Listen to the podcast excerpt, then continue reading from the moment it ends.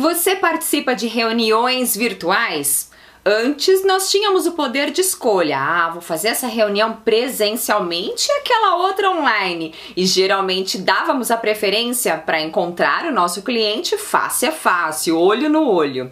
E hoje, vivendo nesse momento híbrido, precisamos lidar bem com a câmera, seja do celular ou seja do notebook.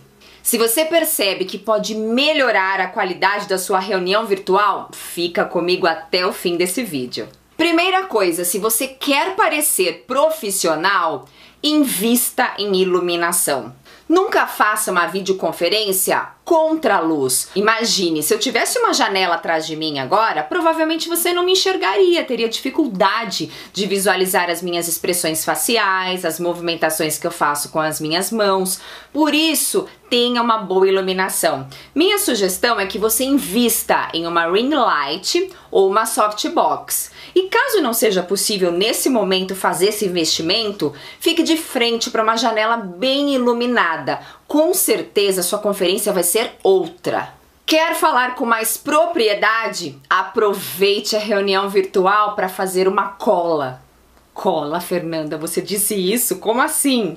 Sim, tenha sempre por perto papéis autocolantes como esses. Por quê? Porque eles são de fácil acesso e você pode escrever informações que você precisa falar para aquela pessoa e ela nunca vai saber que você está consultando a sua cola. Só não esqueça de deixar em um local próximo da câmera para justamente dar a impressão de que você continua olhando para a pessoa. Bate o olho rapidamente na sua cola e volta a olhar para a câmera. E terceiro, quer transmitir autoridade para o seu cliente na reunião virtual?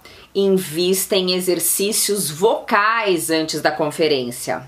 Sim, eles servem para empoderar a sua voz. A minha sugestão é você utilizar essa técnica minutos antes da reunião virtual, que é uma técnica chamada humming, em que você vai inspirar e mastigar o som do M, sentindo o som na região do nariz, das bochechas, dos lábios, por pelo menos dois minutos. Acabou o ar, inspire e recomeça até dar dois minutos no relógio. Assim. Hum, peraí, tá fazendo comigo? Vamos juntos. Inspira. Hum, fácil?